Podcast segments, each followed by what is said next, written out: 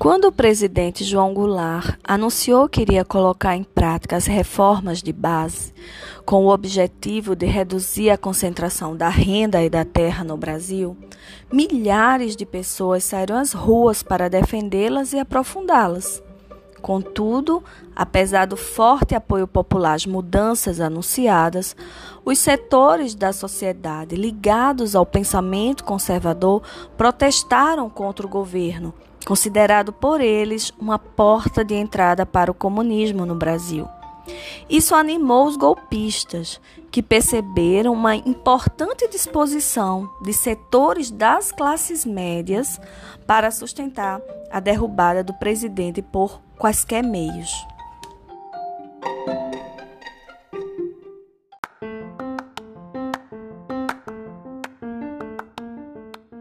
Olá, ouvintes. Eu sou a professora Natália Cavalcante, do Instituto Federal do Pará, e este é o podcast Entre uma História e Outra. No episódio de hoje, nós vamos conversar sobre a ditadura militar civil no território político-administrativo do estado do Pará após o golpe de 1964. Para ampliar o nosso conhecimento sobre o tema, vamos entrevistar o professor Pere Petit, que é docente da Universidade Federal do Pará.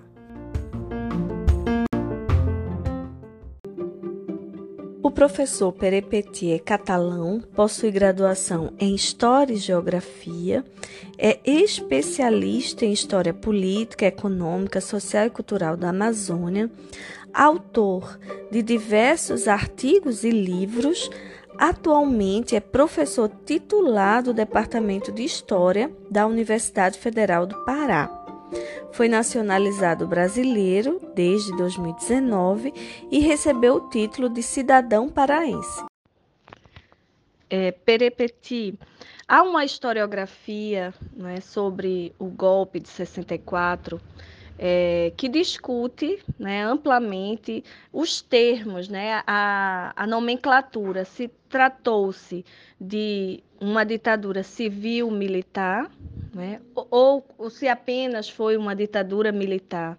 Né? Quais são, quais são suas é, questões sobre esse termo? Né? Você concorda que o período de 64 a 85 foi um período de ditadura civil-militar? Sim, boa tarde mais uma vez. Ah, é um debate bem, bem importante. Né? É decir, talvez, talvez para, depende dos alunos que não sejam da área de História, ou Ciências Humanas e Sociais, seja talvez secundário. Né? Primeiro, a partir de uma ideia, é decir, todas as dictaduras, de qualquer índole, né? É decir, tem participação civil. Quando definimos as militares, a mesma coisa. É decir, muita participação de pessoas civis no governo, né? de ministros, de secretários, da composição regional do que é o governo federal. É decir, uma composição de muitos civis. Inclusive, tem, né? alguns momentos da ditadura, que eu chamo ditadura, depois explico, é decir, alguns momentos, eh, menos militares como ministros que tem hoje o governo atual né? moitos militares tamén. Está decir, máis a idea, o conceito básico é iso, decir, quen que do papel as Forças Armadas, unha estrutura do Estado. Entón, decir, como son as Forças Armadas que lideran, inician o golpe, con moita participación civil. Por eso nós gostamos de definir que o golpe 64 é un golpe militar civil. Eu gosto máis de, de inverter a orden. Non civil-militar, sino militar civil. É dicir, que teve moita participación, teve apoios, de estructuras da sociedade civil, das representações diferentes, né? mas a, a ditadura se consolida, são as forças armadas que tomam conta do Estado, do judiciário, a partir do AI-5 fecham o Congresso, são eles que decidem os ritmos da transição política, com todos os embates. Então são as forças armadas, de fato, as que dirigem esse processo nesse tempo 64-85, especialmente o exército. Né? Então a definição de ditadura militar tem que ver com essa ideia, de dizer, qual é a estrutura do Estado, da sociedade que toma conta de fato do regime. E foi, por isso nós decidimos, eu concordo, eu concordo com, com Carlos Fico, Marco Napolitano, de definir melhor como uma ditadura militar. por mais que a ditadura militar brasileira tem umas características bem diferentes de outras da América Latina, que podemos seguir comentando. Né? Bem diferente, ele manteve um, em alguns momentos processos eleitorais, né? MDB, Arena, né? É decir, mas sempre o presidente da República foi indicado pelas Forças Armadas e quem assumiu o poder foi um, sempre um, um membro do Exército. Né? Como você destaca, o golpe de Estado no Brasil contou com o apoio de militares e diversos setores da sociedade civil no Pará. Como se deu esse apoio militar e quais foram os setores da sociedade civil que apoiaram o golpe no regime? É bem, bem importante. Nós temos ainda é, não muita confusão. É decir, a, inclusive estes dias, quando a gente discute o dia 31 de março, que alguns falam que foi o dia 1 mas de fato foi o dia 31. Né? Não sei se para não misturar com o dia da mentira, mas de fato se iniciou em Minas Gerais em 31. É decir, a, a, o que chamamos a atuação, nós temos que entender uma primeira parte. O que nós chamamos a participação no mundo político né? na máquina do Estado, dos militares, vem de longa tradição no Brasil, né? especialmente depois da Guerra do Paraguai, proclamação da República, né? a chamada Revolução de 30, o Estado Novo, etc. E depois do 45, como chamamos período democrático, tinha várias intentonas de sectores das Forças Armadas, até da Força Aérea, né? especialmente do Exército, é contra as mudanças que o Brasil estava fazendo, especialmente no período Kubitschek, houve um levante militar para Kubitschek não tomasse o poder, né? não tomasse o poder, assumisse a presidência. Né? Depois, quando Jânio Quadros eh, renunciou, com umas coisas ainda pouco, muito confusas, mas seguramente queria fazer um autogolpe, né? Aí teve uma revolta contrária, parte das Forças Armadas foram contra, né, lideradas por Brizola, no Rio Grande do Sul. É dizer, a participação dos sectores das Forças Armadas eh, de intervir no processo político constitucional do Brasil é permanente. Né? Então, dizer, eh, havia também essa oposição, né, como falava antes, da posse do Goulart, né, mas eles impuseram sectores políticos que ele assumisse, porque era vice-presidente do Jânio Quadros, assumisse a a presidência, mas com um sistema parlamentarista. Né? Quando tem o, explico né, um dos meus textos, quando tem o, o plebiscito para retornar ao presidencialismo, aí ele assume né, o João Goulart, o Django, né, que também se nomeava, é dizer, ele assume os poderes como presidente de fato. Né, e começa todas as reformas de base, projetos, propostas, né, é, tem participação de setores progressistas, da esquerda no governo, no âmbito regional também, no Nordeste, né, especialmente.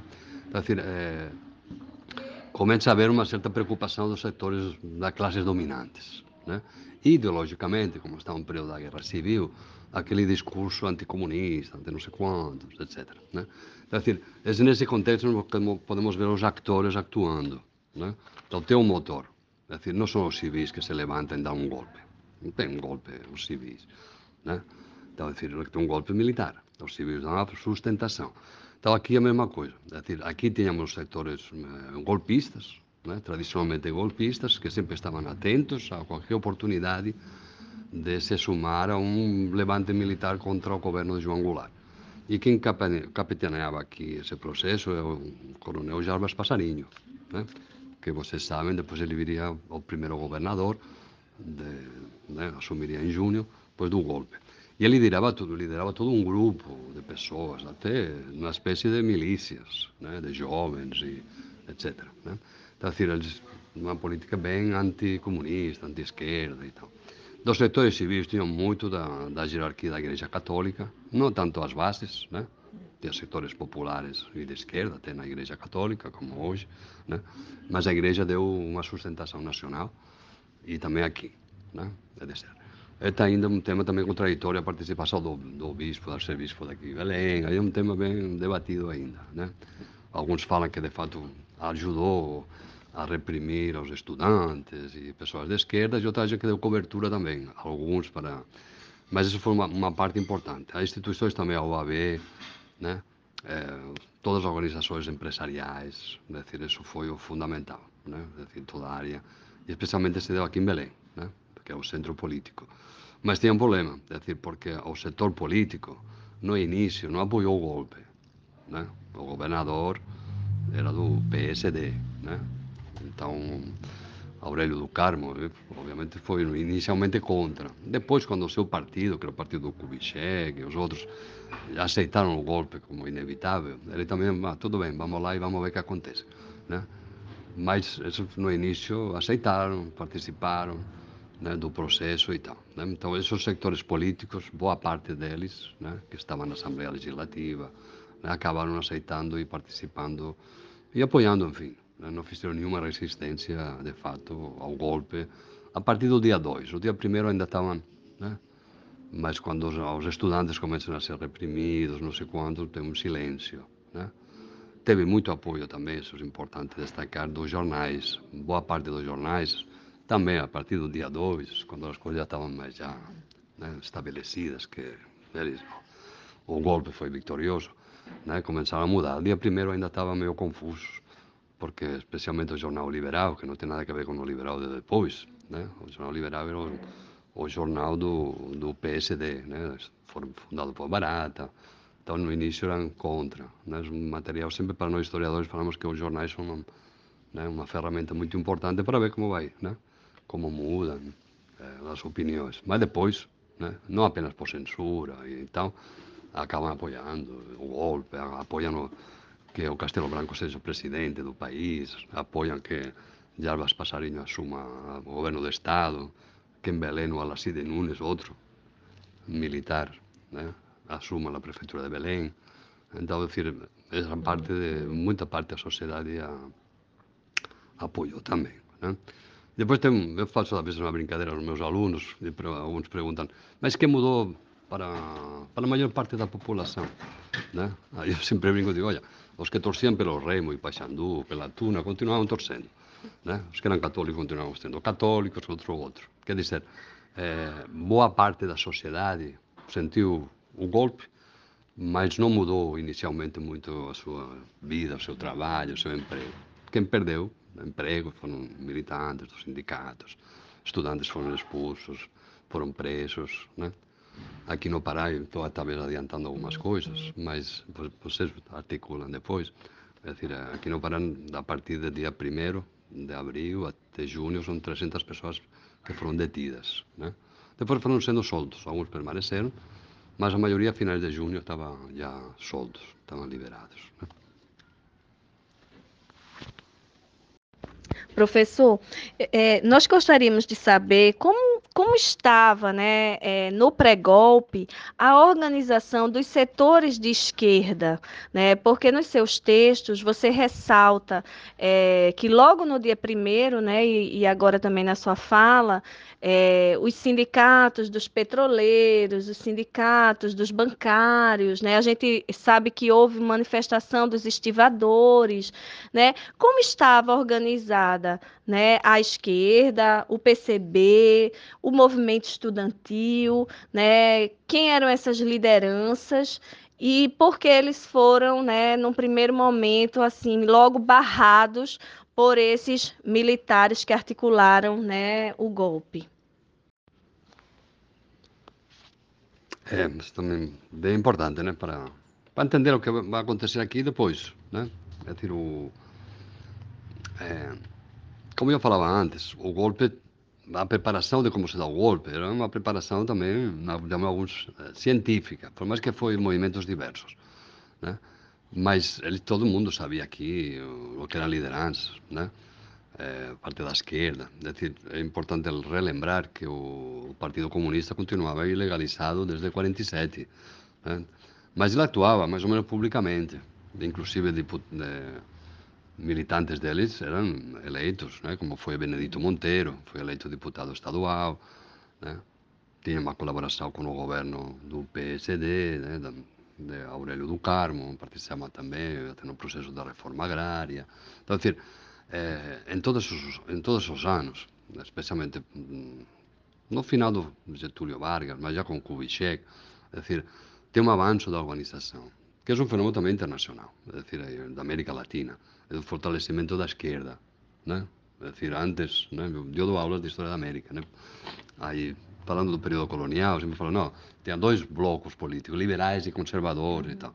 A esquerda só aparece no século XX, né? Dizer, que às vezes a gente esquece. Então vai se fortalecendo. E, e temos também um impacto que é a Revolução Cubana. Isso é muito importante, né? E começa a se organizar.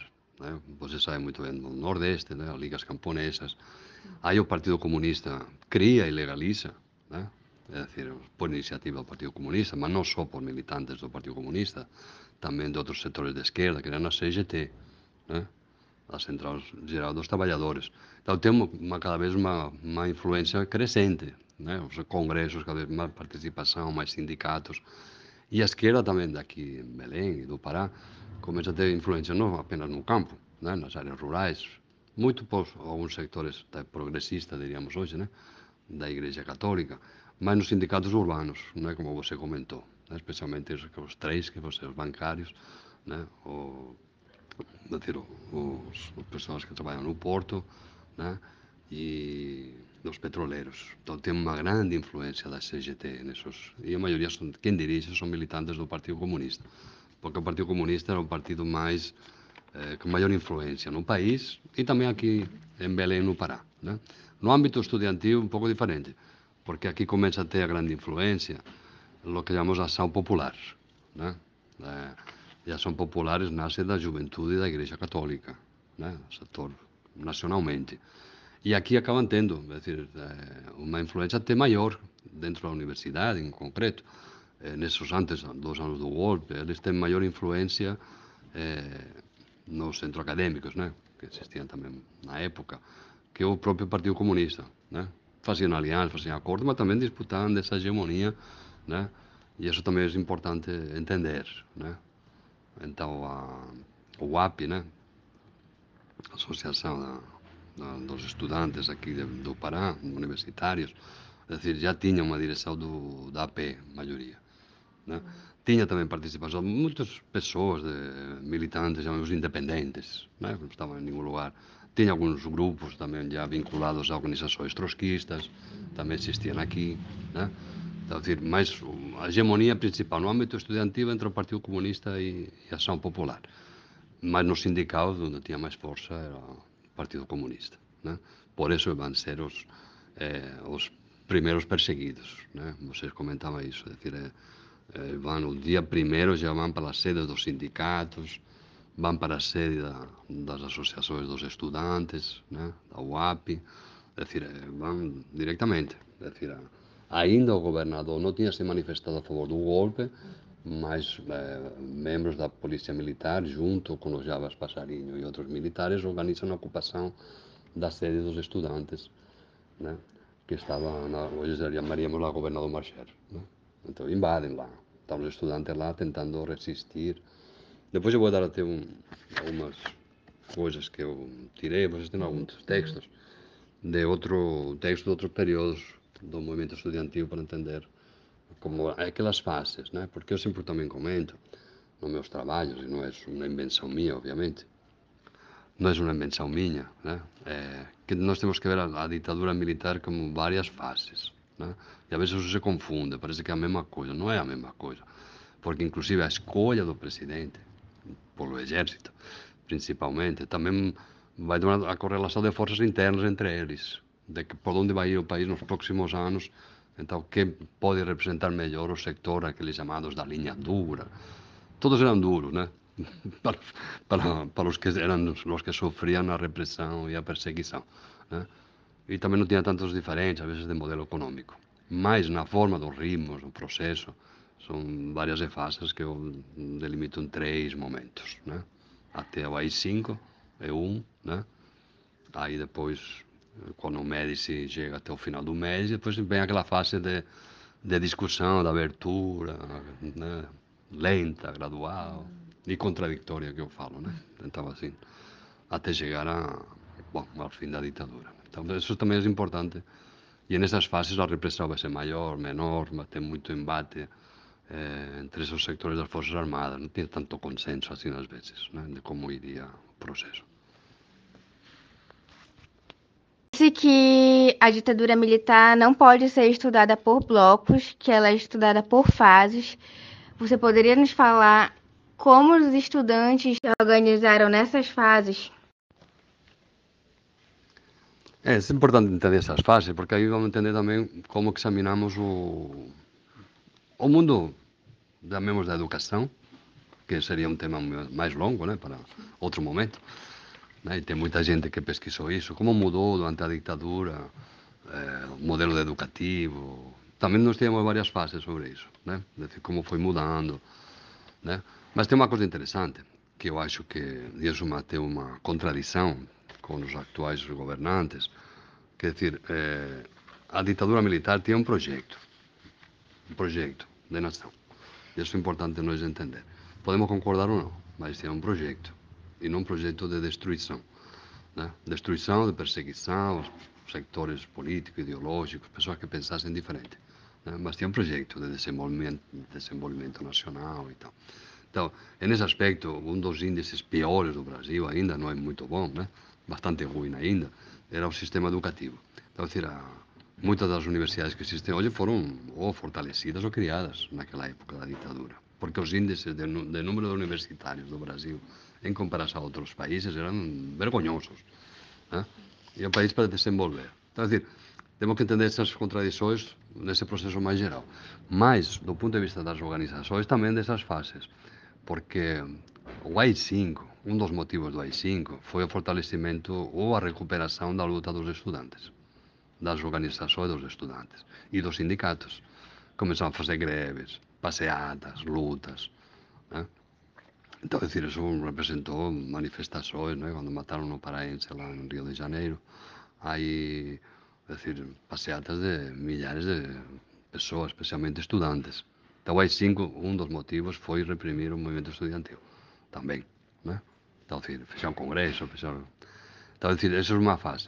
Depois ven a fase da represión, que esa é a segunda fase, que é máis do goberno, né? do goberno Médici, pois, tamén o falecimento do Costa e Silva, né? toda aquela represión, aí envolve toda aquela que está da luta armada, né? grupos que comenzan a participar de luta armada, a represión até aquí depois, a guerrilla do Araguaia, é dicir, está tendo, né? e boa parte desos, por exemplo, da guerrilla do Araguaia eran estudantes, Né? Boa parte de São Paulo. Então, é, eh, tem uma grande participação e pessoas também aqui, a esquerda se, for, se recupera, se fortalece e se fortalece uma linha até mais, mais radical que é o que representava o Partido Comunista. Então vai todo um processo. Então uma fase. Quando depois da repressão, é um período mais de médici, ataques, assassinatos selectivos que as Forças Armadas organizaram também, né? serviços de inteligência, morte de, de dirigentes, de organizações da esquerda, do PCB, né, do PCdoB, né, da massacre do Lapa, mataram boa parte dos, das lideranças do, do PCdoB, né.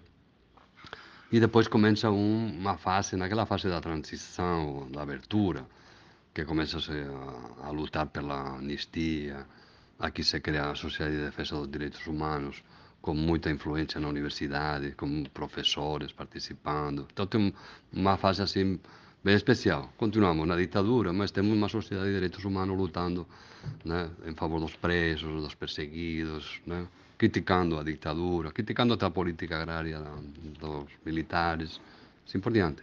Então temos uma recuperação. Aí se recupera o movimento estudantil muito.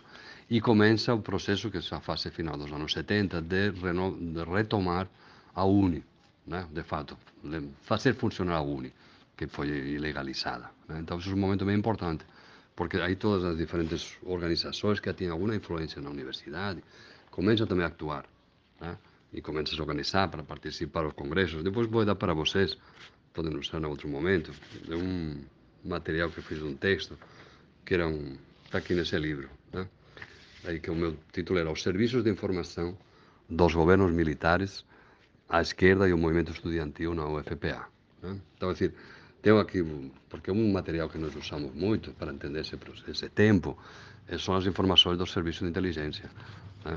do SNI, do Serviço de Informação da Aeronáutica, que tinham divergências entre eles. Né? Os da Aeronáutica eram de uma extrema-direita, eh, é decir, até esculhambaban aos Jabas Passarinho, a la Cide Nunes, achaban que eran reformistas demais, que não eram autênticos né, lutadores a favor da revolução. e tal. Né? Então, é dizer, os serviços de inteligência são um material muito interessante. Boa parte está no Rio de Janeiro. Né? Durante uma época, até o Temer assumir, eu era o representante do, dos historiadores do Brasil, da AMPU, lá no, no Arquivo Nacional. Né? Então, é dizer, é, nós temos lá, tínhamos naquele momento 17 milhões de documentos digitalizados. Né? Então, assim, qualquer pesquisador, estudante, né? É, aluno, aluna que queira pesquisar esse tempo, é um material muito importante. Né? Ainda tem. O exército destruiu muitos dos documentos, eles falam que destruíram ou não entregaram. Né? Mas, assim, tem um material muito interessante. E aí tem algumas coisas dessas aqui, né? Aí vão informando. O Serviço de Inteligência, o SNI, fala que é, 79 estudantes daqui Belém estão se organizando tal para participar do congresso da Uni lá tal não sei quanto eles eles detalhavam tudo. É dizer eles tinham os seus infiltrados também né? Então eles têm informações de quem estava nessa reunião que era que era de que partido era por mais que eram partidos clandestinos eles colocavam mas não prendiam. É dizer é tudo bem interessante. Então tem essa fase. A partir dos 80 já começa a mudar né? já tem maior liberdade de atuação, né? a UNE já se organiza, tem disputa já interna na universidade para quem, quem dirige ou não dirige, né?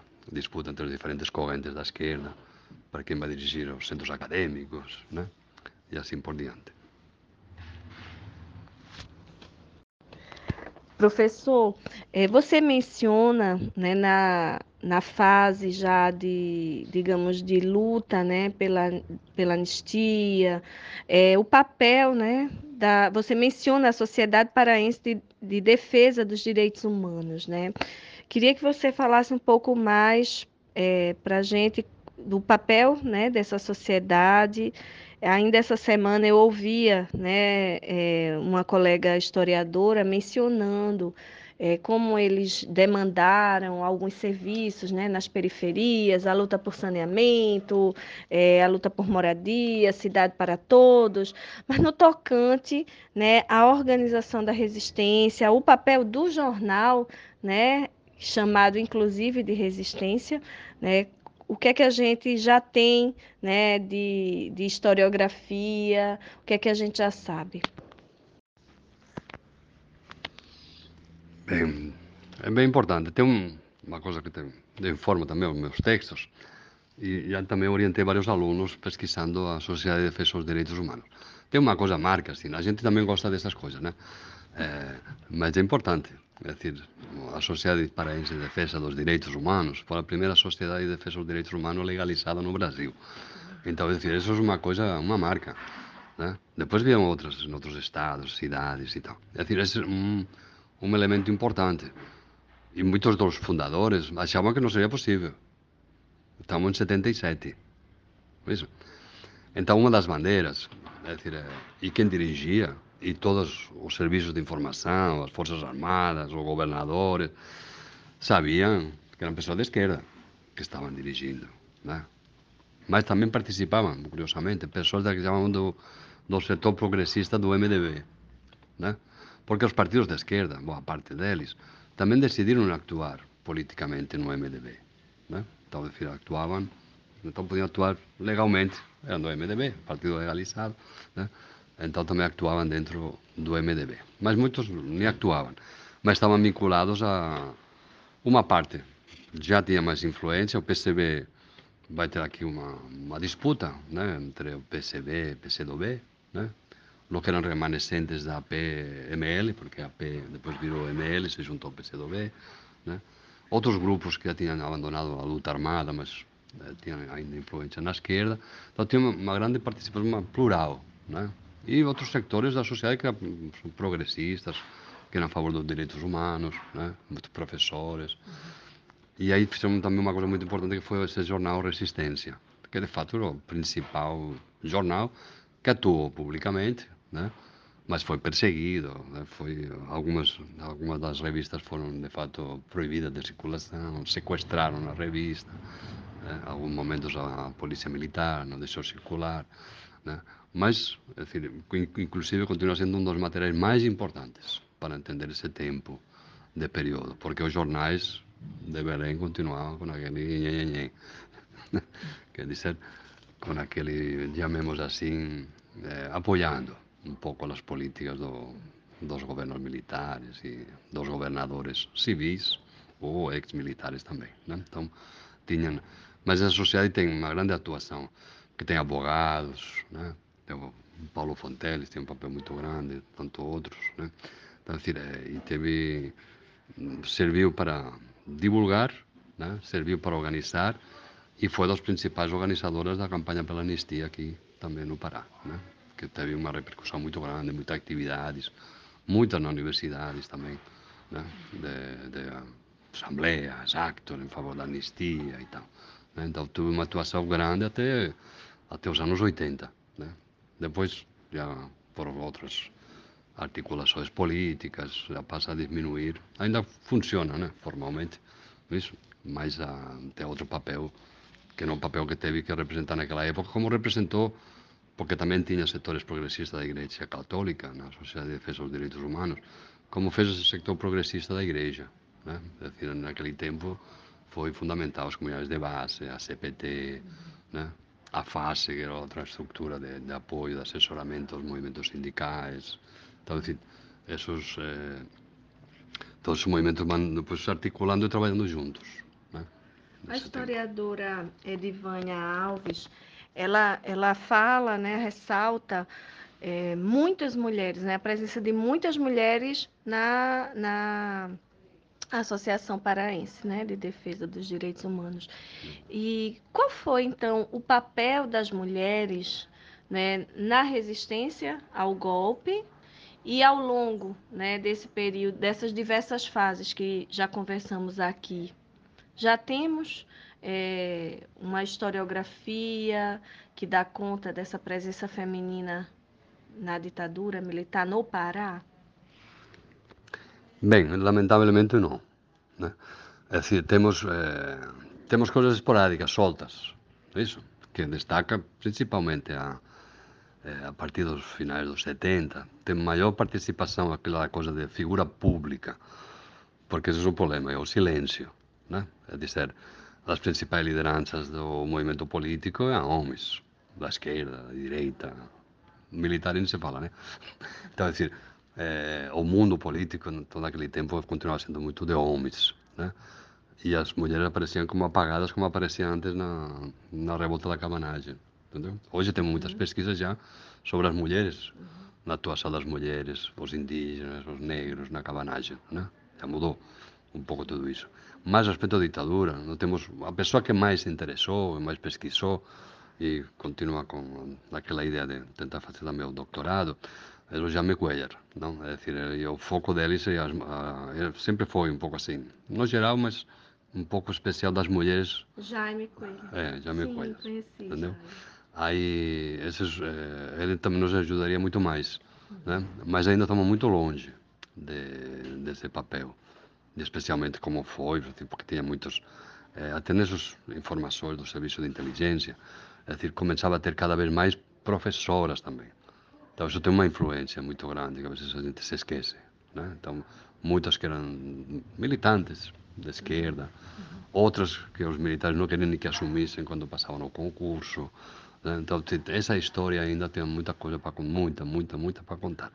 Né? E para o que alguns chamam resgatar, que eu não gosto muito dessa palavra, mas decir, é, de colocar né, naquele tempo o papel, e não apenas de, de papel auxiliar, entre aspas, dos homens, sino como lideranças, como, como influenciadoras. Né?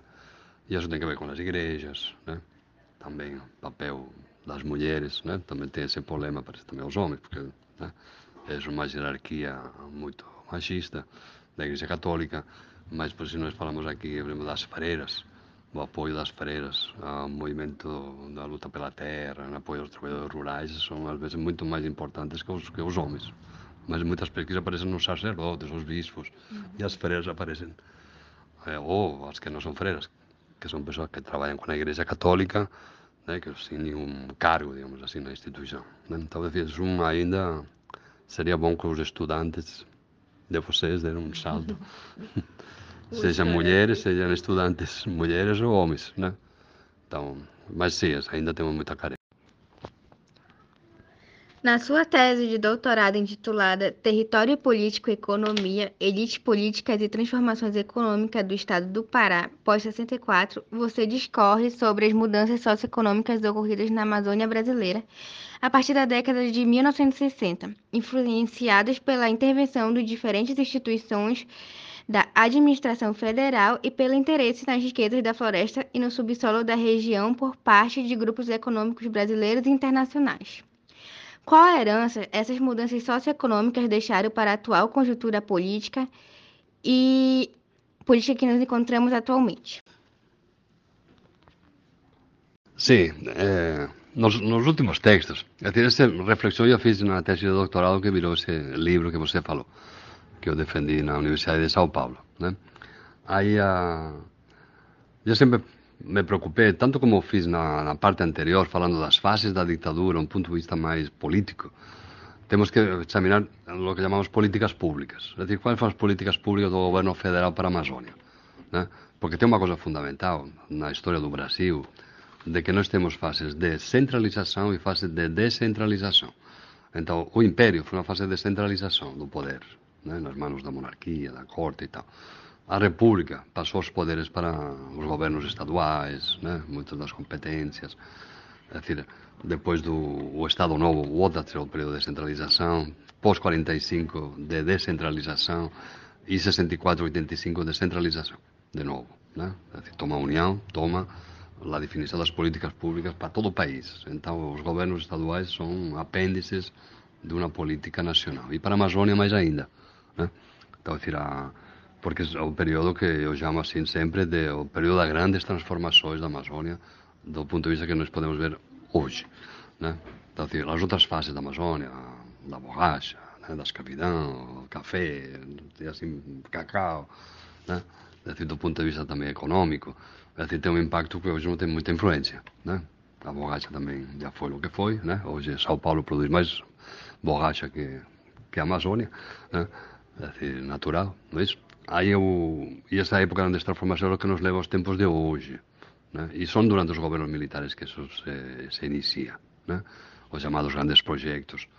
Tivemos a sorte ou a desgraça de, de descubrir Carajás. Né? Tivemos a sorte e a desgraça de, des, de descubrir Serra Pelada. é iso? Depois, todo mundo sabía disso, a grande, os grandes ríos, os mares, né? que falaban os, portugueses e europeus, os grandes mares da Amazônia, especialmente o rio da Amazônia. E isso virou também todos os projetos hidrelétricos, né? depois veio toda a ocupação das áreas para uma agricultura intensiva e agropecuária, de, de, de, de empresas madeireiras legais e ilegais, a construção da Transamazônica, né? dentro das políticas dos militares, que era uma defesa também geopolítica militar da Amazônia ante possíveis agressões externas. Né? Os militares tinham essa preocupação, não era só do ponto de vista demográfico, que era um deserto, né? como falava o governo Médici, não, a Amazônia é um deserto. Né? Então, a Transamazônica nos vai ajudar a levar milhares e milhares de famílias para ocupar a Amazônia e ajudar a defender né? ante possíveis agressões estrangeiras. Porque sempre também é verdade, não podemos negar, a Amazônia foi uma coisa sempre cobiçada, né?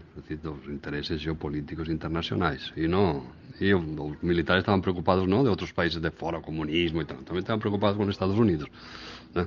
Então, é decir, é, que tem mais interesse das riquezas daqui dentro da área geopolítica dos, dos, Estados Unidos que toda a América era dele, né? Um pouco assim, aquela lógica, né? Então, é, essa é a grande mudança que vão sendo incorporadas. É decir, os setores dinâmicos da economia que hoje tem o Pará especialmente e o resto do, da Amazônia legal, né, vão se fortalecer nesse tempo. E isso não mudou, em grande medida. Né? Continuou crescendo demograficamente a Amazônia legal, o Pará, o número de habitantes, né? avançaram nas áreas de, de ocupação, né? uma parte para a reforma agrária, grandes fazendas. Né?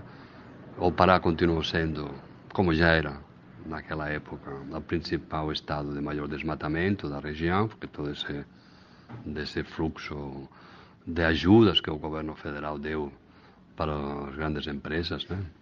para criar grandes fazendas, grandes propriedades de terra. Né? Então, é dizer, foi. É, eu falo que temos uma, uma determinada continuidade de todo esse processo. São eles que vão criar a Zona Franca de Manaus, né? que é o grande impacto. Né? Manaus hoxe ten máis habitantes que Belén. Por iso. Está a decir, eh, Belén está estagnada máis ou menos en mil, quin, un millón e meio de persoas. Eh, Manaus já está superando os 2 millóns. Né? Está a decir, eh, ten cosas sin, eh, moito sorprendentes. É decir, tres cuartas partes da populación do estado do Amazonas mora en Manaus.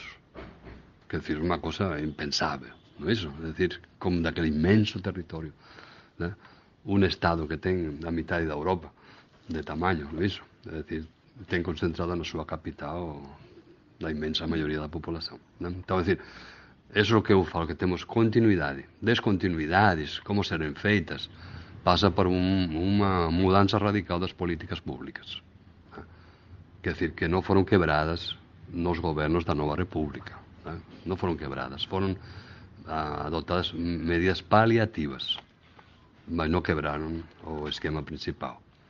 E, por sorte, dentro da crise econômica, dentro do Lava Jato, que destruiu as empresas de construção brasileiras, né? por sorte disso, não temos mais hidrelétricas hoje. Né? Porque já tinham grandes projetos de construir mais hidrelétricas, mais hidrelétricas, né? que, do ponto de vista dos interesses da população da Amazônia, do país em geral, é dizer, não são de muita importância, ao contrário. Hoje, por exemplo, Altamira é o município do país que mais cresce do ponto de vista percentual de habitantes. Né? E obviamente foi como aconteceu antes en Tucuruí, agora por la hidroeléctrica. Né? Entonces, é aí que nos importante de ver esos eh, esos momentos. Então, nós estamos un momento ainda do ponto de vista socioeconómico que foi iniciado nesses anos 60 até hoje. Né? Nessas diferentes fases que também tem a ditadura. Ten as fases diferentes, mas que van sendo moldadas segundo as circunstâncias. O médico principal objetivo foi a questão da transamazônica, da ocupação da terra, né? ocupar os espaços vazios, né? muita terra para poucos homens, que ele falava. Né? Mas a partir do governo Geisel se estabelecem as bases, eu diria, técnicas de lo que até hoje temos ainda. Né? De, de integrar esses diferentes projetos a todas as outras mudanças que estavam acontecendo no mundo. Né? E o Brasil isso, nós estamos, e nessa fase, ajudou essa fase dos militares, a lo que também contraditoriamente somos hoje, né, para concluir um pouco. Quer dizer, é, que o Brasil voltou àquela ideia de ser um país neocolonial, quer dizer, longe de se industrializar, se modernizar, de inovar tecnologicamente, é dizer, voltamos a ser exportadores de matérias-primas e de minerais como éramos no século XIX. E eso ten que ver con todas as políticas para a Amazonia tamén. Dicir, no que se deu prioridade. Então o gaixo falaba, ten que ser eh, aquela idea do, do economista Smith que falaba, é dicir, o Ricardo tamén especialmente, eh, né, aqueles clásicos da teoría económica, que é dicir, cada área ten que se especializar onde pode ter máis lucro. E aquí, onde pode máis, máis lucro, continua sendo o desmatamento, grandes proxectos, hidreléctricas, né? E aí que se dá importância e as políticas públicas orientam para isso. É um pouco essa herança né, dessas diferentes fases do governo militares que temos até hoje. Né? Os problemas da Transamazônica continuam né? e assim por diante. Você é, tem proposto né, um, um projeto recente de pesquisa é, que é exatamente sobre políticas públicas, mudanças socioeconômicas e práticas políticas no estado do Pará. Achei bem curioso que você delimita é, os governos do Jatene e da Ana Júlia, né, como exemplos, né, digamos, de, de é, períodos políticos, momentos políticos que você pretende investigar. E você falou agora dessas heranças. Né? No tocante a esses governos, né, quais seriam, né, aqui para Belém, né, particularmente, essas heranças políticas? É, é é mais complexo. Quer dizer, o... eu falava antes que durante a ditadura militar, os governos eh, estaduais, prefeituras, não tiveram um papel relevante no fundamental. Não significa que não fizeram políticas públicas, sociais, investimentos, mas estavam muito condicionadas esse contexto geral. Belém, como é a capital, é é, passou por todas essas mudanças, mas também tem que ver com outro, é decir, Belém não se transformou em uma área de inovação industrial. Quer dizer, eram projetos, já existiam esses projetos antes. Né? Na primeira fase da ditadura militar, até até a fundação mais ou menos da Sudão, mas também os primeiros anos da Sudão e do Bassa, ainda tem incentivos do governo federal, por exemplo, para a industrialização. Depois não, na outra fase do Médici, praticamente se anulam esses incentivos e todo se concentra em Manaus, né? por exemplo. Então, Belém perdeu um pouco aquela possibilidade de ser de uma área de industrialização e se transformou na área de serviços né? e de comércio. Então, dizer, isso é o, o que é hoje. Né? Então, as políticas públicas dão conta muito do, dos problemas urbanos e sociais, econômicos. Né?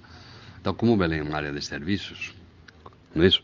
Então, dizer, é, lo que temos ocupações legais ou ilegais de um monte de áreas, né?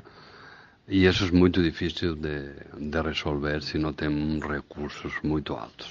Né? Então, é dizer, e nós tivemos governos aqui na prefeitura de Belém de corrupção. Né? É dizer, poso fin do goberno, a miña opinión, eh? poso fin do goberno Eddie Milson, é dicir, teve unha política moito dedicada aos intereses dos grandes empresarios, da especulación inmobiliaria, né? é dicir, esperemos que eso pare agora, né? bueno, todo goberno. E voltando ao goberno estadual, é dicir, é, tivemos um, intereses de, de facer algúns marcos, né? moito curioso iso, o goberno estadual ajudou a facer uns marcos, mas pareciam mais dirigidos a marcos de turismo, né? que de fato resolve os problemas da, da maior parte da população. Né? É dizer, a, a caso, aquele de Casa de Janelas, o Forte, né? aquela proposta de, de polo né? da alimentação, não sei quantos, a estação das docas, né? é dizer, era um pouco que são muito importantes de serem feitos, mas ah, ainda non tivemos. Ni, ni, ni teve tempo e os recursos tamén a Júlia de reverter esa, esa tendencia, né? porque eso, é dicir, por exemplo, problemas de saneamento de Belén, eso exixe billóns de investimentos. Né? Ou se ten unha política internacional do goberno federal de ajuda a ese asunto, ou tamén os goberno non ten condições de facer sozinhos. Né? Então, é dicir, e cando tivemos recursos foron moito desviados. Né? Entón, por parte especialmente da Prefectura de Belén, né? de, depois que saiu Edimir e dos outros. Né? Entón, é dicir, eso é un, é un problema né? que nós temos mm, fundamental Né?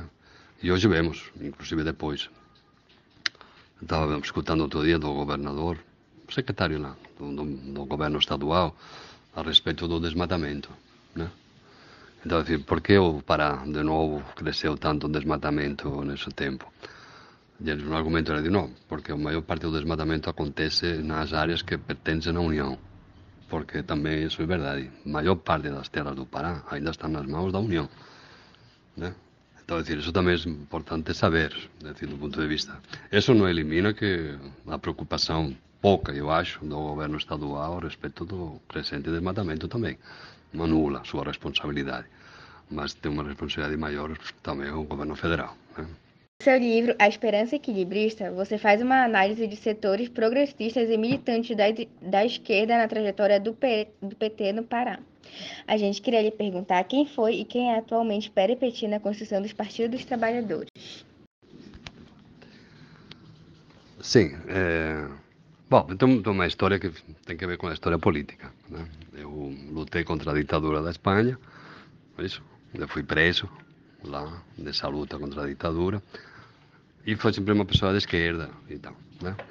Eu tento diferenciar, não é fácil. Não é fácil essa diferenciação entre o que é ser acadêmico e político. Né? Portanto, nós estamos na, na universidade, estamos para ensinar. Não significa que a gente não tenha ideologia, não tenha proposta, preocupações, mas a preocupação é, na academia, fundamentalmente, é uma preocupação assim, social, geral, né? de, de, de, de, que o ensino nos ajude a pensar, né? os alunos e alunas.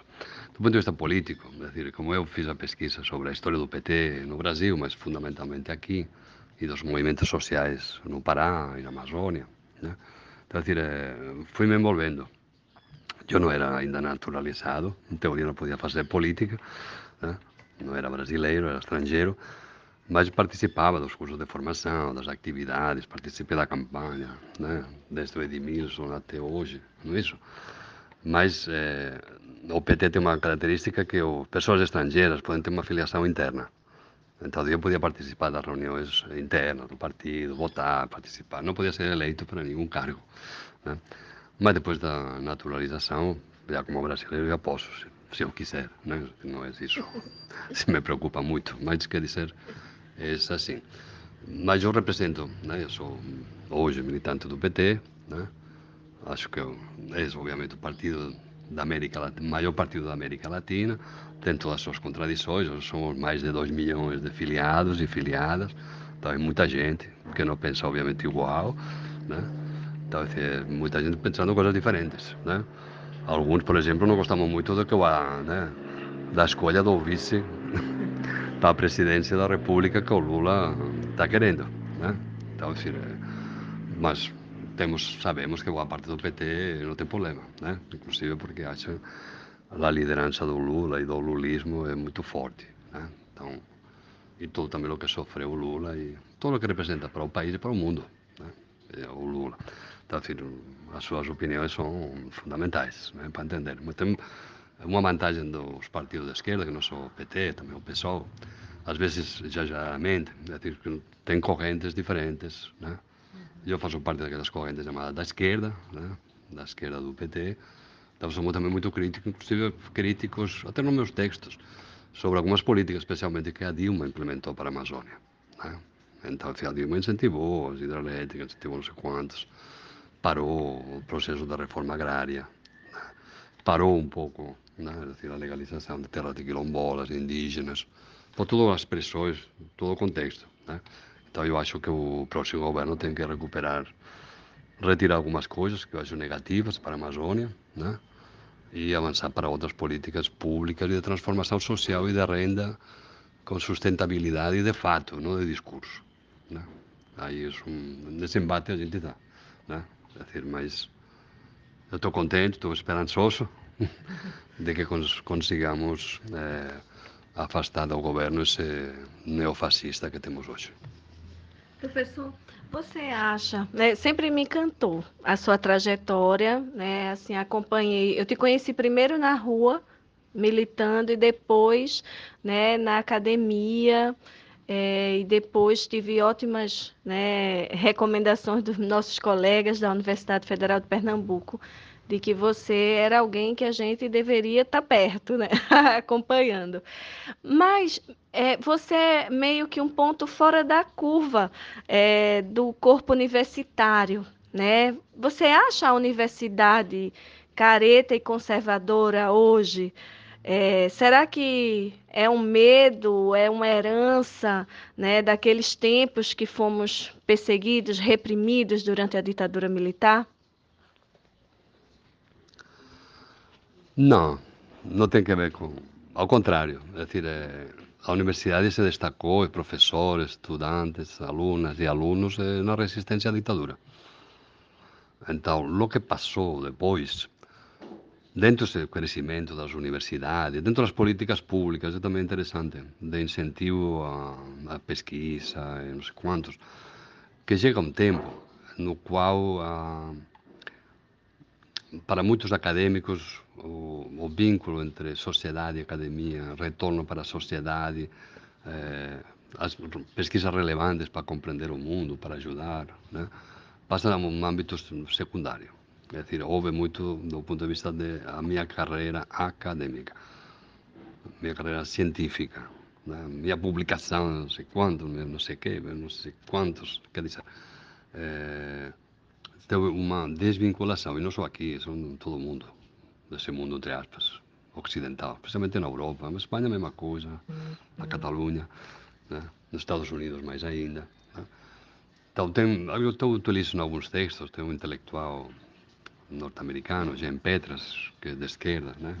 apoia sempre a América Latina, e, né? que Estados Unidos tem muitos professores e professoras né? de esquerda também, né?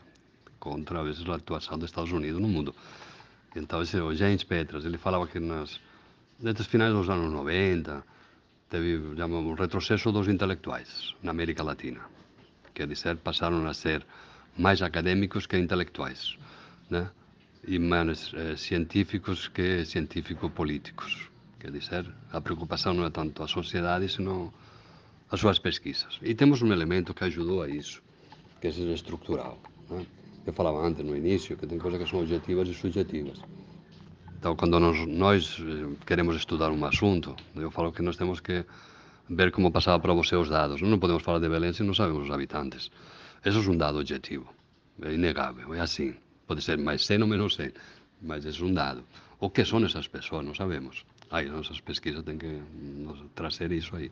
Então, tem uma mudança estrutural e que vem por todas as mudanças do ensino, da própria CAPES, da CNPq, dessa especialização.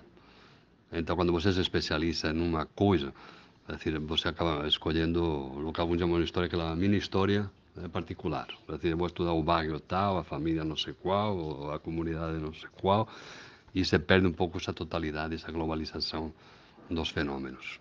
Então, obviamente, uma comunidade tem que aprofundar esses estudos, né? mas às vezes fica muito longe de entender toda essa complexidade. Né? Então, quem estuda quilombola, se não entende a reforma da Constituição, todos os problemas, se era de quilombos ou era terra de pretos, ou como os diferentes quilombolas definem son a favor, moitos quilombolas non que ser chamados de quilombolas, por máis que, por exemplo. Está decir, todo iso é esa especialización, esos millóns de historiadores, millóns de historiadoras e historiadores que temos no mundo, ou de cientistas, é dicir, nos obligou tamén esa especialización, né? que é natural, né? ten que ser incentivada, porque ninguén pode estudar tudo, né? mas o, eso tamén ajudou a, esa, a ser profesionais, Né? Estão virando um pouco como área médica. Fazemos que, né? Cada um é especialista em alguma coisa e o corpo vai se perdendo. Né? Então, um pouco esse diálogo. Mas tem uma coisa também interessante, e lembro até de, meu instituto, né? É decir, muitas vezes, ah, política, não sei o quê, não sei o quê, não sei o quê. Desde que o Temer assumiu, e desde que assumiu o atual presidente, né? É decir, foi tão nefastas as políticas para universidades, para a educação, que houve uma recuperação dessa, desse interesse. Dessa... Então, estamos tendo uma nova fase. Uma nova fase porque foi o castigo, foi muito. Não o castigo no salário, castigo de, de qualquer incentivo de pesquisa, de relações, de eventos. Né? Eh, vocês sabem, mas se não sabem, já falo aqui, né? Decir, eu era o presidente da Associação Brasileira né, de História Oral no último período. Nós íamos fazer o encontro aqui em Belém, mas por a pandemia não fizemos virtualmente. Então, eh, nós pedimos ajuda, como sempre fizemos, a CAPES para ajudar nosso evento. Foi a primeira vez que a CAPES não ajudou nosso evento nacional, nem regional. Né? É decir, um exemplo. Ele acha que todo, todas as associações, não sei o que, é um bando de comunistas, mas é uma ditadura. Então, decir, cortaram todo, qualquer subsídio, apoios, né?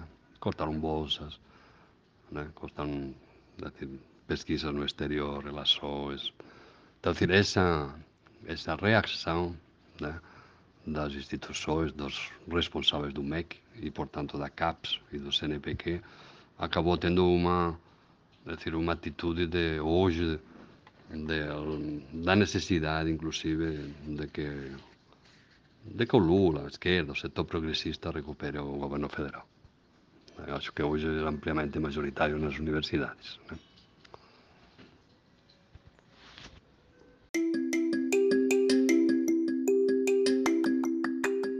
Nós que fazemos o Entre uma História e Outra, acreditamos, dialogando com Nietzsche, com Adorno, com a filósofa Jeanne-Marie Ganyeban, em seu artigo O que significa elaborar o passado, que não se trata, ao falar da ditadura militar, não se trata de lembrar o passado apenas para torná-lo presente na memória e permanecer no registro da queixa, da acusação e da recriminação. Acreditamos que elaborar o passado é justamente além dos papéis de juiz e de acusador, é, e além da questão da culpabilidade. Devemos lembrar o passado, sim, mas não lembrar por lembrar numa espécie de culto. A exigência do não esquecimento deve ser um apelo não às comemorações solenes, mas à exigência de análises esclarecedoras que nos permitam produzir, isso de forma decisiva, instrumentos de análise para melhor esclarecer o presente. Esperamos que vocês tenham gostado desse episódio do Entre uma História e Outra e que possamos, na luta contra o esquecimento, compreender que, mais que a lembrança, o importante é lutar por um esclarecimento analítico desse passado. E a história é, sem dúvida, uma disciplina fundamental para esse exercício de driblar formas de esquecimento duvidosas. Não saber, saber, mas não querer saber, fazer de conta que não se sabe, denegar e recalcar são formas de esquecer bastante perigosas. Até mais e fi